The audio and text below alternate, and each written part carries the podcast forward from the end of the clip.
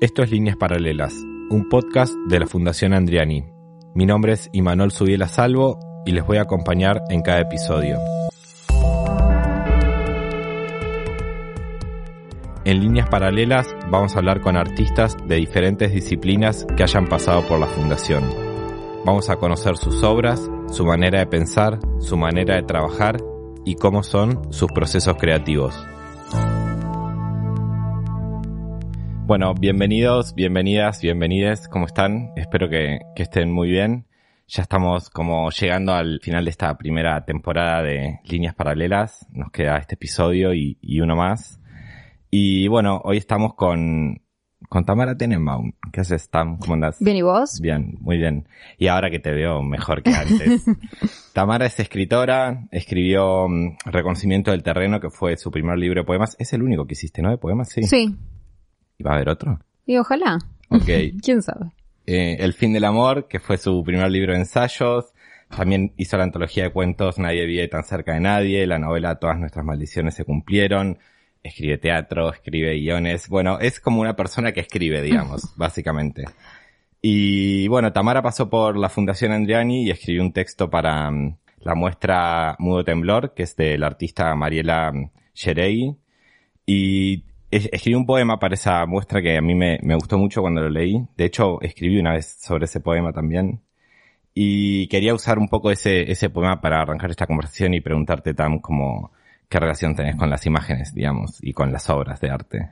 Eh, bueno, arte visual es lo que yo menos consumo tal vez porque yo alguna vez ya, ya he hablado de esto en mi vida, que es que a mí me cuesta mucho consumir cosas que no hago. Por eso en general termino haciendo casi todo. Eh, um, que no hago, no digo profesionalmente, digo que no sé hacer, porque música puedo consumir porque puedo hacer, eh, aunque no me dedique a eso. Sé tocar un instrumento, más o menos me organizo, entonces como que me resulta menos difícil. Y me doy cuenta de que las cosas que no hago, como danza, como arte visual, son las que más me cuesta, más me cuesta leer, sobre todo. O sea, no, no es que no me interesan. Cuando las tengo cerca voy, conecto, pero estoy menos al tanto porque siento que eso me cuesta más leerlas. ¿no? Me parece que todas las cosas, entiendo que, que, muchos críticos de arte visual no saben pintar, que son la mayoría, y, y no lo han intentado nunca, y, y, que quizás no les complica. A mí los lenguajes que, que manejo son los que sé usar. Entonces eso es lo que más me, me cuesta. Dicho lo cual, eh, las imágenes en sentido más amplio sí son algo con lo que conecto, en los poemas hay imágenes, en, en todo lo que escribo imágenes, en la música hay imágenes, y, la imagen poética para mí es como la, la, la, vértebra de cualquier obra de arte, hasta de un ensayo te diría. Entonces, eh, digamos, con las imágenes tengo, tengo una conexión que, que, siento que es muy, sí, muy fuerte, pero, pero con el arte visual es, es como, como algo que tengo que aprender a leer más. Y eso que siempre me interesó mucho leer crítica, ¿eh? Leo bastante crítica, pero igual siento que, que, que me cuesta más que leer otras cosas. Eh, quería preguntarte, ya que hablamos como de imágenes así en sentido amplio, ¿qué imágenes había en tu casa de once cuando vivías con tu mamá? Y cuando digo qué imágenes había me refiero a todo, desde una tapa de revista, una foto, mm. un adorno. Bueno, eh, um, y había cosas, porque en realidad mi mamá, en mi, en mi, casa nunca hubo como, mi mamá no entiende mucho el concepto de decoración de interiores en ningún sentido. Ni siquiera entiende como lo de una casa linda. Sus casas siempre son horribles. Yo de hecho como que siempre tuve que tratar de separarme de eso porque sus casas siempre son horribles en el sentido de que no solamente no pone cosas lindas, no saca cosas feas, está llena de basura su casa siempre. Llena de, o sea, de verdad en la casa de mi mamá, por ejemplo, en este momento hay en la mesa del comedor, eh, está completamente ubicada por aparatos electrónicos que no funcionan, impresoras, mouse. Que fueron quedando ahí a que lo largo van de todos quedando, estos años. cosas que no funcionan. Y yo, mamá, ¿a vos te parece que esto está bien? Porque ni siquiera están en cajones, ocupan la mesa del comedor, es muchísimo. Y, y como que me doy cuenta de que no, no sabe mirar esas cosas. Yo sí, yo trato de tener una casa que me guste, o sea, estoy un poco más pendiente de eso, pero es algo que tuve que aprender. En la casa de mi mamá están las cosas que están. A la vez, bueno, eso igual te confío en estética, ¿eh? No es que no. Hay una estética completamente del exceso y del delirio que, que está ahí. Eh, y es gracioso. O sea, de hecho, si, si hoy ves esa mesa llena de impresoras, parece una intervención de algún tipo. Pero, pero bueno. Eh, y había, por ejemplo, eh, fotos familiares o así. Y estaban en álbumes, no, no, nunca fuimos a tener fotos exhibidas. Ok. Eh, sí, en los álbumes sí, eso tenemos mucho. ¿Y qué más había? Em, bueno, muchos juguetes. Hay había muchos juguetes en mi casa, nuestros, y también porque a mi mamá le encantan los juguetes, y con la excusa de que mi mamá es pediatra, no tira ningún juguete. Y lo lleva al consultorio. Algunos los lleva, otros están en su casa, pero digamos, es una casa con una estética llena de juguetes. Eh, de todo tipo, rotos, viejos, nuevos. eh, es lo más decorativo que tiene, estoy más o menos segura. Después vos te fuiste a ir a la casa de tus abuelos, si mal no recuerdo, ¿no? Ahí por Sí. Corrientes. ¿Y ahí con qué imágenes te encontraste? Bueno, en la casa de mis abuelos, eh, ellos por ahí tenían quizás eh, más cosas como así, como fotos viejas de otra época, sí, enmarcadas, colgadas, eh, fotos en blanco y negro, eso se había bastante. Eh, de esas fotos superposadas de otra época, ¿no? Em, de Muy- cuando- como muy de mentira, muy de fantasía. Sí, de cuando la gente no se sacaba fotos. eh, en su, digamos que mm, me doy cuenta de que no, no eran fotos de cámara casera, sino de un fotógrafo que viene a sacar una foto familiar. Em, eso hay bastante. Aunque también hay, eso, había colgadas enmarcadas. Después también había algunas fotos más caseras. Había muchas fotos que, mm, que eran de los viajes de, mi, de mis abuelos. Mis abuelos, eh, los dos viajaron muchas veces a Israel, no, no a otros lugares, pero sí viajaron mucho a Israel y ellos, tienen muchas fotos de esas cosas. Y las tenían colgadas fotos de ellos en desiertos, fotos de ellos en montañas. Em, ¿Qué más había? Em, después, bueno, el cuarto de mis abuelos. Bueno, mi, mi mamá tampoco se arregla, pero mi abuela sí. Y entonces. Pobre mi- Ruti, le estás dando... bueno, es lo que es. Eh, mi abuela tenía un, o sea, no tenía su propio tocador como una mesita, pero sí arriba de una repisa tenía como armado todo un tocador lleno de cremas, perfumitos, eh, labiales, eh, cositas. Eso también me encontré que era nuevo y que, y que era como eso, como un tocador casero armado arriba de un armario, medio lindo. Em, ¿Y qué más? Estoy pensando. Y después también había un cuarto que se usaba de depósito, porque era el cuarto que había funcionado como consultorio de mi mamá cuando ya se acababa de recibir. Entonces, eh, después ese consultorio quedó ahí de depósito. ¿Y alguna de todas esas imágenes te acompaña hasta el día de hoy? ¿Te la llevaste hasta tu casa de Villa Crespo? Eh, me llevé varias fotos de las de mi abuela con sus alumnas. Mi abuela hacía muchos viajes de estudio eh, a Israel. Y esas fotos son fotos del- de los ochentas muy simpáticas. De mi abuela como en peluca y zapatillas, eh, con otras chicas eh, que, que- que- están divinas y, y todos cantando en un desierto o algo así. Eso es bastante simpático, así que de esas fotos me llevé un par. ¿Y por qué te llamaban la atención? Y bueno, creo que a todos nos gustan las fotos de época. Eh, Y las felices. y las felices. Pero ¿quién saca fotos en momentos tristes? General, la gente no saca fotos en velorios, por ejemplo, no es común. Bueno, justo el, el otro día fui a ver una muestra de donde había unas obras de Federico Clem y, y él tiene una serie de fotos al lado del cadáver de su madre, o sea que sacó en el Claro, de la claro. madre. Es una intervención, por eso. En general, la gente normal no hace eso. Eh, así que me parecieron lindas también los colores, eran lindos y también había algo como muy, muy loco, como de un mundo que. No sé, o sea, creo que todas esas fotos representan siempre. La, la- las fotos de hace 30 40 años siempre muestran mundos que ya no existen más. Siempre ves cosas que ya no existen. Ese viaje ya no existe. Esas chicas ya no se visten así, ya no se irían de viaje con mi abuela. Em, las mujeres como mi abuela que se visten como señoras pero hacen vida de, de- pero se pueden llegar a poner una llanta para ir al desierto tampoco existen Eh, como que hay algo de, de eso que, que me gustaba Eh, a pesar de que decís esto de que, bueno, por ahí te cuestan algunas más, eh, unas disciplinas más, sobre todo las que no haces, escribiste varias veces de artes visuales, o sea, bueno, escribiste ahora para la muestra de Mariela, tengo en mente también el- un texto sobre Gente y del Prete, Sí, otro sí, sobre sí, Lolo y. Lauti.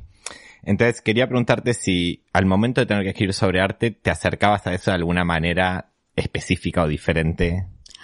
no sé o sea yo creo que hago dos cosas em, para mí hay dos momentos por lo menos eso como es persona que no se dedica a escribir sobre arte visual yo trato de hacer dos cosas como primero trato de escribir cosas que me pasan antes de informarme sobre la obra me parece que hay algo del primer acercamiento un acercamiento sin leer biografía, sin leer análisis, sin, sin explicaciones, que está bueno conservar. Hay algo de eso que a mí me gusta, que quede. Como de la impresión, digamos. Sí, da la impresión. O sea, yo como que... mm, Bueno, es curioso el tema del arte visual, porque el arte visual es uno de los pocos artes, yo creo, que, mm, que ya cuando uno se contacta con esas cosas, como están exhibidas en general en museos, em, medio que cuando llegas, estás ahí al lado del texto curatorial, ¿no? Como, en cambio, una novela en general no lees la, no siempre es la crítica antes de leer la novela, eh, una canción la escuchas en la radio, o sea, si alguna vez lees una reseña de ese disco será mucho después. Y en cambio con el arte visual, como que la crítica está al lado de la obra, está ahí en el mismo lugar físico. Entonces, si tenés el hábito de leer, a mí me pasa eso, que en general en un museo llego, leo el texto curatorial que está ahí adelante, y después ya voy con esa explicación. Y no está mal. Pero a veces me pregunto si no hay que hacerlo al revés. Eh, no Eh, sé. Bueno, justo creo que fue, no sé si fue en el, en el episodio anterior con Nacho Bartolonio, cuando hablamos con Juan Sorrentino, que hablábamos justamente de esto como de la cantidad de texto y de palabras que hay alrededor de las imágenes en el mundo de las artes visuales, como si las imágenes no pudieran valer por sí solas. Es que también hay algo que es cierto, que es que el arte contemporáneo no es fácil de apreciar sin, sin explicaciones. Entonces digo, tampoco me parece que, que eso le reste a la obra. Yo no creo que a una obra le reste el hecho de necesitar ser explicada. Para nada. Y, y entiendo, por supuesto, que la curaduría hace más que explicar una obra, pero en, parte hay algo de explicación que está bien. No está mal. O sea, como, en parte, lo otro sería como, como un experimento medio vanguardista y elitista en el cual las personas que pueden reponer esa explicación en sus cabezas o hacerlo después hablando con amigos o, o, o ir a internet sabiendo dónde se buscan las fuentes de esas cosas, tendrían una apreciación de la obra que una persona que no, no lo tiene, no lo tiene. Después también hay obras que justamente se aprecian eh, sin nada, ¿no? Eh, yo me acuerdo una, yo evidentemente no sé mucho de esto, pero hay una obra que es medio famosa de un autor que yo no conozco, pero lo pueden googlear un segundo, que es el cuarto de tierra ese que hay en Nueva York, ¿no? Que es re famoso. Ah, Es que es un cuarto con tierra. Y, mm, y que está prohibido sacar fotos. O sea, creo que hay alguna foto en internet, pero es muy poquito. Y es solamente un cuarto lleno de tierra. Y ahí no hay ninguna explicación. Llegás y no hay nada. Hay un cuarto lleno de tierra. Y te piden que no saques fotos. No hay un cartelito. Es como entrar a un living que de pronto esté lleno de tierra. Eso está bien que no tenga ninguna explicación, porque parte de la gracia es que no la tenga. O sea, no me parece mal. Como que siento que si, si, te, si yo llegara y ahí hay un cartelito que dice que la tierra eh, es un símbolo de no sé qué, no, no, lo puedo leer después eso. Pero en ese momento la gracia es entrar a un lugar y que sea un living lleno de tierra. Pero me parece que son, son contadas las obras que se tienen que experimentar así. ¿Y cuáles fueron las impresiones que tuviste cuando entraste a la muestra de Mariela? Que va- vamos a describirla un poco. Eran como una especie de escultura de una materia viscosa que se movía cuando uno se acercaba, digamos. Eh, bueno, a mí siempre también, como me gustan las obras en las que se puede caminar, eso siempre me gusta, las obras que se pueden tocar. Bueno, soy como los niños en ese sentido. Cuando yo digo se puede tocar, sí, ya me pongo contenta. Em, como que me, me- me dan ganas de, de- de- no sé, quizás es como de tantos años de, a mí me llevan mucho a museos de chica. Mi mamá me lleva muchísimo. En la Nacional de Bellas Artes yo lo conozco de memoria. Eh, la colección permanente de Bellas Artes la sé de memoria. Em, y, y, y- y todavía me pasa que entro y digo, ah, movieron algo de lugar. O sea, me acuerdo perfecto los cambios, como había un Modigliani que ya no está más ahí donde estaba cuando yo era chica, estaban esas obras del pasto cortado que tampoco están donde estaba cuando yo era chica, o sea, me acuerdo perfecto. Y, y, y digamos, em, cuando, cuando entraba a ese museo no podías tocar nada. Entonces lo primero que me gustó de la muestra de Mariela es que estaba ahí, podías atravesarla y podías tocarla, te dejaban. O sea, eso ya me, me, me pone de buen humor. Y, mm, y después también me pasó como que, que efectivamente había como unas texturas, o sea, que obviamente, ¿por qué quieres tocarla? Un cuadro por ahí no, no te dan ganas de tocarlo. Acá te dan ganas de tocarlo porque las texturas son raras, son medio casi, casi asquerosas, eh, y a la vez estaban atravesadas por luces, por movimiento, están moviendo, o sea, es como si, o sea, mi sensación era, era primero como, como si fueran bichos que están circulando por algún tipo de, de membrana transparente y que yo los puedo ver. O sea, me, me, parecía como, como una obra que estaba súper, súper viva y que además me gustan esas obras que, que van cambiando, como que según como, porque había una, están, pro- está programada la obra para que con la luz reaccione de una manera o de otra. Entonces, esa- esas obras que son distintas según el momento que las veas, a mí me fascinan.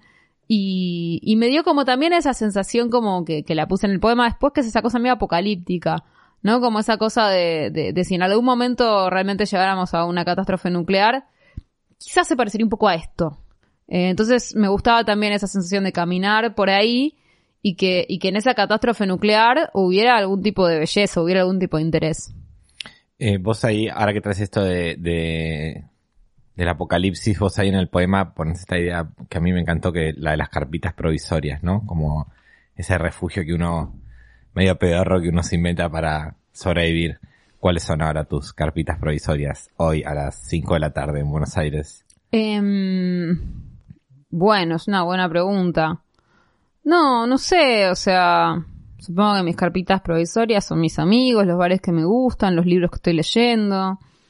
Em, sí, eh, y, también las cosas que estoy escribiendo, ¿no? Que, que, parecen súper importantes y después son, la nada misma, ¿no? Eh, por eso también son provisorias, como pues pasan, pero, pero sí, esas cosas. Eh, ¿Y cómo pensás un texto a partir de una imagen? Porque vos fuiste a esa muestra y en vez de hacer tipo un texto de sala hiciste un poema. Sí, me pareció que, que justamente había algo como como que, me, interesaba de, capturar una sensación, ¿no? Me parece que a veces una imagen puede producir muchas cosas, una imagen puede producir ideas, puede producir como, como narraciones también. Y en, muchos casos las uso de esa manera. Yo he hecho, por ejemplo, algo que hago mucho con, mis alumnos en, en, la carrera de escritura, es que les llevo fotos y les hago como de ejercicio que tienen que escribir algo con esa foto. Y escribir con esa foto puede ser cualquier cosa, puede ser describirla, puede ser algo que les haga pensar, eh, lo que sea. Pero, mm, pero bueno, entre todas las cosas que me pasaban ahí en esa muestra, me pareció que, que, lo que me interesaba era, era mostrar una sensación, eso que yo sentí cuando, cuando la atravesé. También por esto, porque es una obra en la que se puede caminar, que se toca, que cambia, que, que, que te afecta quizás, que, que, tiene ganas de afectarte de una manera distinta que, que otras obras que te proponen otro tipo de diálogo, no necesariamente como una afectación emotiva de ese tipo. Entonces, eh, por eso me pareció que el poema era algo que, que capturaba eso. Pero no necesariamente es la única forma en la que me paro frente a una imagen. En este caso me pareció que por el tipo de obra y por el tipo de imagen, eh, quería hacer algo que, que, tuviera que ver sobre todo con la sensibilidad. Eh, tengo el recuerdo, quizás estoy equivocado, de haber leído en, en tu novela, en la de las maldiciones, como una línea que decía que a vos te costaba mucho escribir escenas o describir escenas. Sí. Eh, esa novela además para mí tiene mucha acción, es como de mucho verbo, verbo, verbo y que va muy para adelante. ¿Cómo resolves las escenas entonces? ¿Cómo finalmente las resolves cuando tiene que haber una escena? Eh, y bueno, no, finalmente las escribo. Y de hecho como, como es un fragmento casi, casi irónico en ese sentido, porque la novela está llena de imágenes, pero, mm, y de escenas, son todas escenas. Pero mm, yo creo que, que a mí lo que me pasa es que, digamos, a ver, creo que cada uno conecta con alguna cosa de las escenas. Yo conecto mucho con los diálogos y, con las actitudes de las personas. Me cuesta mucho más describir espacios, por ejemplo. Me cuesta más describir lugares. O sea, no describirlos, me cuesta describirlos de una forma que me parezca atractiva. Digamos, hay que encontrar la vuelta para que eso sea atractivo.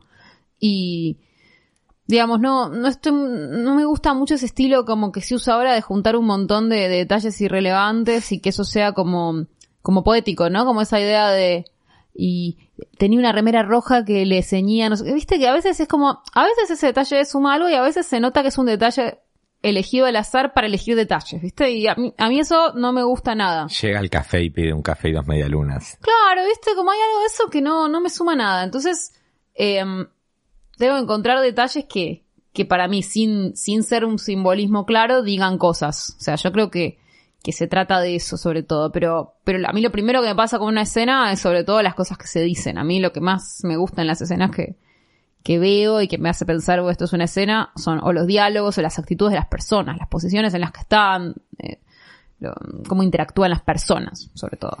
¿Y de ahí sale como tus ganas de escribir teatro, por ejemplo? Sí, totalmente. Creo que hay algo como de, de, del teatro y del guion que a mí se me hace fácil porque sencillamente me gustan mucho los diálogos, me gustan mucho las conversaciones de las personas y me gusta mucho reproducir como la textura del habla de las personas, o sea, porque es muy difícil. De hecho, vos lees cosas mal dialogadas todo el tiempo, en las novelas, en, la televisión, en el teatro, lees cosas que se nota que la gente no solo no habla así, como que ni siquiera podés entrar, porque no tiene por qué ser realista, pero tengo que poder entrar en que hay personajes que hablan así de alguna manera. Y, y muchas veces las cosas no tienen la textura de, del habla de las personas que, que a mí lo que me gusta es la textura del habla de las personas, primero es que se suele perder de un lugar al otro, y también que tiene mucho cabo suelto. O sea, así como te digo que, que, que no me gustan los detalles irrelevantes, hay algo del cabo suelto que sí tiene que estar en el habla de las personas. Lo que pasa es que esos detalles tienen que tener una relevancia que, no las ve el que la dice, pero sí la ve el que la oye, ¿no? ¿Y cómo encontraste la textura de, de, la protagonista de Una casa llena de agua? Em, que es una niñera en los años 90, vamos a dar un, un mini de contexto. Sí, eh, bueno, o sea, la, la, la fui buscando, la fui pensando, o sea, de hecho, la primera oración de esa obra es una oración rarísima de decir, o sea, que, que, que esa obra empieza diciendo, hay una jerarquía de la humillación, que es re raro que alguien hable así, pero también justamente ese, a veces me, me sirve eso, como es una chica que, que va a tener momentos del habla que se le van un poquito. Está pensando en voz alta, entonces hay veces que son pensamientos que parecen más escritos que dichos, pero después siempre se le va para un lugar que sí es como súper chiquitito. Creo que, parte de la textura del habla de, esa protagonista es que va de como una frase rimbombante a una chiquita en nada. Eh, y es, eso es parte de, de, lo que él hace, quién es. Y pensando ahora en, bueno, se estrenó la, la serie de El fin del amor hace unos poquitos días. Quería preguntarte cómo había sido un poco esa experiencia de guionar, bueno, algo más largo, más episodios, más diálogos, más personajes, más voces. Bueno, sobre todo más que, más que todo eso, en realidad te diría que lo, lo, lo más, lo más distinto de la experiencia esa es más gente trabajando. Eh, no te diría, o sea, porque una, una obra de teatro, por más que fueran 10 personajes, 6 personajes, 8 personajes, hay otro control sobre lo que pasa. Acá son más personas trabajando, muchas horas trabajando. Y entonces también hay algo de que primero que los directores tienen su propia mano y, cambian textos. O sea, en general te consultan, pero las cosas más chiquititas no las consultan. Y después los actores hacen suyos esos textos y salvo que haya, hagan algo grave, eh, no, no, no se los cambias. Entonces me parece que, eso es lo, más fuerte, como, y a la vez darse cuenta de que todos esos cambios son, para mí siempre son positivos. O sea, obviamente hay cosas que a mí me gustan más como las digo yo, pero, o como las escribí yo, pero no son muchas. Te diría que son la minoría. En general el texto gana con, con otra gente. Yo estoy siempre a favor de eso. Y, y con los actores me pasaba bastante de, yo estaba bastante en rodaje y, y si teníamos tiempo por ahí, o sea, por un lado tuvimos una instancia de ensayos en la cual cambiamos textos ahí mismo con los directores y con los actores. Y después, ya en el set, por ahí estabas con las actrices, sobre todo actrices porque son casi todas chicas, y, y es como que te das cuenta que hay un texto que no les, se les traba. No se les traba porque les salga mal. Se les traba porque no es exactamente como lo dirían. Lo dirían en otro orden, por ejemplo. O lo dirían con un sinónimo. O, o lo dirían más corto, o lo dirían más largo. Y, y cuando, si estás, tenés sobre el tiempo y puedes escuchar eso y decirle, che, a ver, probalo así, y le queda más cómodo, a mí ese trabajo me encanta, porque me parece que el texto le tiene que dar cómodo a la persona que lo dice. Y, y las personas que dicen los textos son personas, los actores no, no son máquinas. No, se pueden poner disfraces y se pueden poner en otros personajes, pero nunca son máquinas. El, el, cuerpo que tenés ahí siempre es el cuerpo de esa persona. Entonces, cuanto más puedas para mí hacer que, que el texto sea parte de ese cuerpo, mucho mejor. Entonces, digo, eso que vos escribís y que vos pensás, esa textura, esa voz, etcétera, tampoco lo pensás como algo fijo, digamos, como una cosa que está así sobre tablas. No, para nada, para nada. Sobre todo eso, en un, en un libro termina pasando que lo que se imprime se imprime. Pero en, un texto escénico eh, tiene, tiene aparte siempre el, eh, ¿cómo decir? Eh, la, la cosa como del momento. Tiene la cosa del día que se levantó esa actriz. Bueno, por ejemplo, el primer capítulo de la serie que ven, hay un flashback donde hay dos nenitas. Y hay una que habla todo así porque se le cayó un diente ese día. ya está. Se le cayó el diente. Va a hablar así. Igual está perfecto porque de, haciendo de tener seis años, a la que perfectamente se, se puede caer un diente. Digo, digo, no, le, le, suma quizás hasta una capa de verdad que es muy simpática. Pero bueno, claro, es sí, muy que gracioso. a priori en el texto uno no lo había pensado. Uno lo había pensado y tampoco la hubieras hecho hacerlo a propósito porque los chicos no se les hacen no. hacer esas cosas a propósito. Pero obviamente nosotros primero que cada vez que lo escuchamos nos morimos de risa, porque nos acordamos que la nena estaba con el diente un poquito nerviosa, eh, qué sé yo, pero, pero bueno, claro, o sea, todos los textos tienen la marca, todas, muchas cosas que veo ahí en pantalla tienen la marca de ese día en particular en que eso se filmó. Y cuando vos tenés que, que escribir, digamos, ya sea una columna o estás pensando en un ensayo o estás pensando un guion, ¿la experiencia de la escritura para vos es exactamente igual? Honestamente sí. O sea, para mí no se sienta delante de las cosas y, y lo hace. Eh, creo que después, con los libros, por ahí tienen otra, otra cosa, o como, digamos, yo creo que, bueno, obviamente, con, con los guiones, que, que son procesos que involucran mucha más gente, la libertad es otra. No diría que es menor, diría que es otra, porque en realidad, cuando uno tiene guiones, también está la libertad de que otros te sumen, que no la tenés en otras cosas, ¿no? O sea, porque no, no, no vas a tener 20 personas opinando de cada cosa, lo cual hay gente que lo piensa como genial. Y, y yo, yo a veces pienso, bueno, igual 20 personas opinando es un privilegio también, finalmente. o sea, es un privilegio porque en general la mayoría de la gente no le importa tanto lo que escribís. Entonces, tener 20 personas a las que les importa mucho, por más que tengan opiniones que a veces no te gustan o no te sirven, no es poco. Entonces digo, me parece que esa es la parte para mí más distinta de escribir un guion. O sea, que tiene un proceso que por cómo funciona el audiovisual hay mucho, mucha gente. En el teatro yo lo siento más como, como en la literatura y como en las columnas y como en cosas en las que trabajo más sola. O sea, creo que esa es la única diferencia, cuando estoy sola y cuando estoy con mucha gente. Después, para mí los procesos son todos parecidos. ¿Y cómo encontrás o cómo identificás algo, ya sea una idea o una historia, que decís, bueno, esto vale la pena ser contado o esto vale la pena ser pensado? Mm.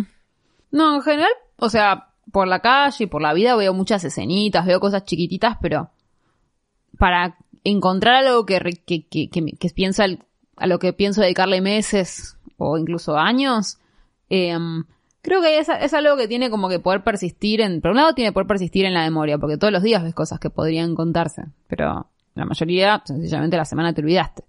Eh, me parece que lo que persiste en la atención es porque te interesa. Y por otro lado, una vez que persiste en mi atención, tengo que pensar que puedo hacer algo con eso. Que, que, que, que bueno, que ese punto de partida me, digo, ah, sé a dónde ir con esto igual, porque mil veces se me ocurren imágenes o personajes o cosas, pero que no sé a dónde llevarlas. Entonces digo, bueno, muy lindo, pero es como, es como cuando te dice, uy, tenés que hacer una columna con esto, tenés que hacer una crónica con esto. Y, y, y, es un gran punto de partida, pero si yo no sé a dónde llevarlo, bueno, quizás alguien más tiene que hacer eso, algo con eso, yo no puedo. Eh, son esas dos cosas para mí, algo que te llame la atención y que conserve tu atención, al mismo tiempo que vos sepas que podés hacer algo con eso, que, tengas en mente, esto puedo hacer con esto.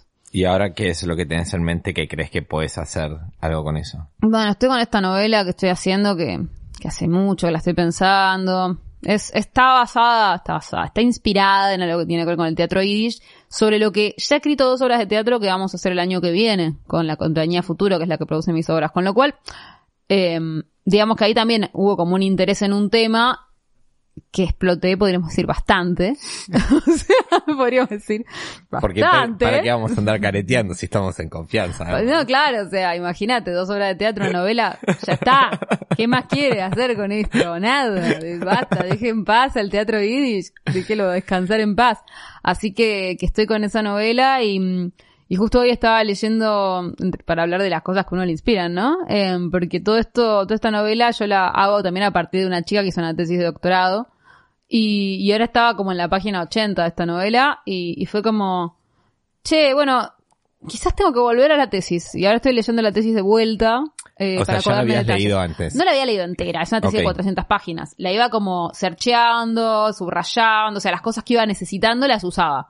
Y ahora fui a otras partes a las que no fui, o sea, no son, no es releer, son partes que no había leído, que creo que me pueden servir de testimonios de gente que fue al teatro en esa época. Ok, eh, perfecto. así que ahora estaba, hoy estaba leyendo esa tesis. ¿Y cómo es ahora que traes esto de la tesis, cómo es tu mesa de trabajo que hay arriba del escritorio?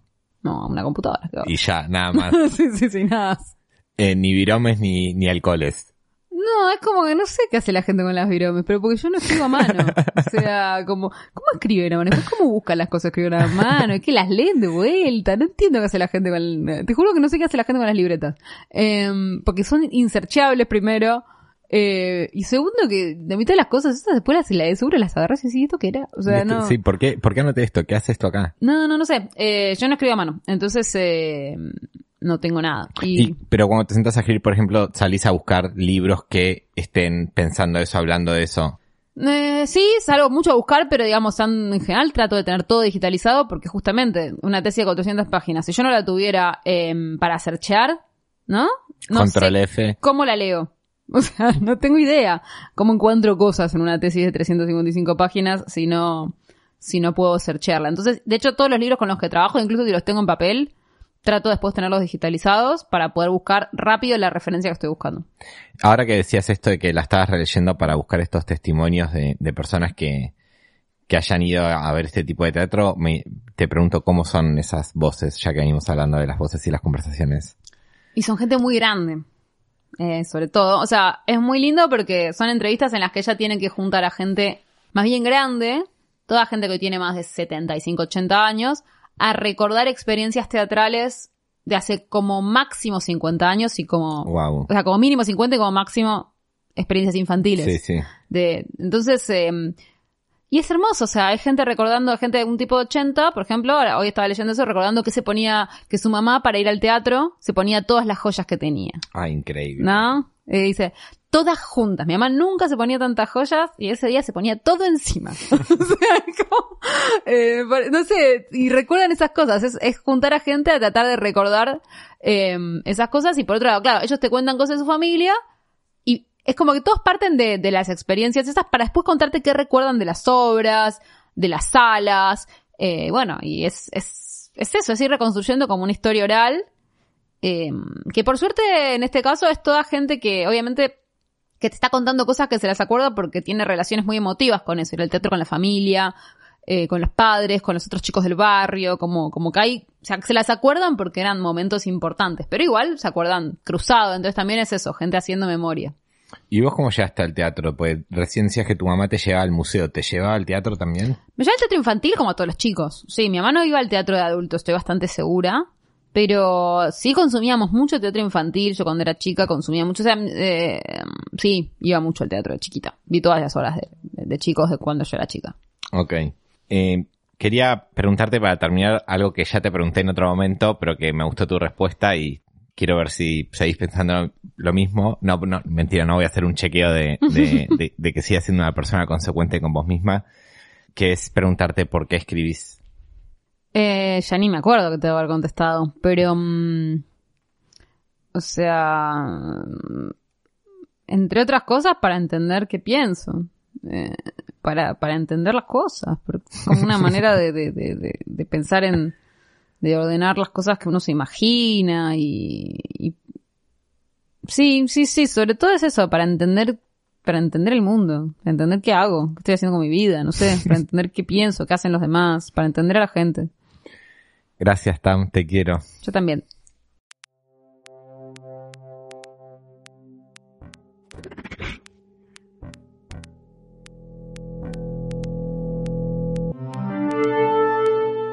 Esto fue Líneas Paralelas. Mi nombre es Imanol Subiela Salvo y pueden encontrarme en redes como arroba mala señal. La música original es de Ailu. El arte de tapa es de Job Salorio. La edición es de Radio en Casa y la producción de Mercedes Urquiza.